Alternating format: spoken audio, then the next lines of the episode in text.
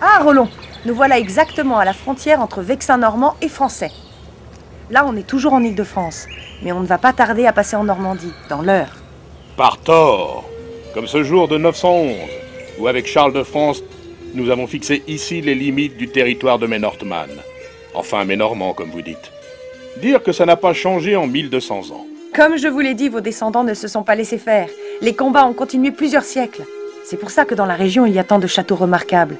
Château Gaillard, Gisors, Naufle-Saint-Martin, construit par les Normands. Et sur ce parcours, Château-sur-Epte ou Saint-Clair-sur-Epte. Roland, vous devriez aller les voir. Vous seriez content à Gisors, le drapeau de vos hardis Normands flotte toujours sur l'imposant château. C'est vrai que ça me ferait bien plaisir. Mais je suis un peu étonné que les batailles aient continué. Mes hommes n'étaient pas des barbares assoiffés de sang. Ils étaient nombreux à épouser des femmes du pays. Leurs enfants parlaient même le romana lingua rustica. Enfin, la langue de leur maman et pas la langue viking.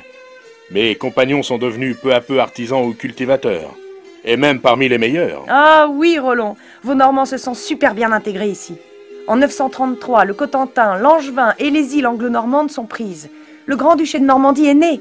Et vos Vikings, ils ont fait de leur Normandie la province la plus riche de France. Mais ça n'empêche les désaccords territoriaux à la tête des deux puissances. Et les armées s'affrontent. Enfin, jusqu'en 1259, c'est-à-dire la date du rattachement de la Normandie à la France. Allez hop, Roland On traverse et on va écouter le point après le pont. Je vous suis, petite. Oui, mais discrètement. J'ai rendez-vous.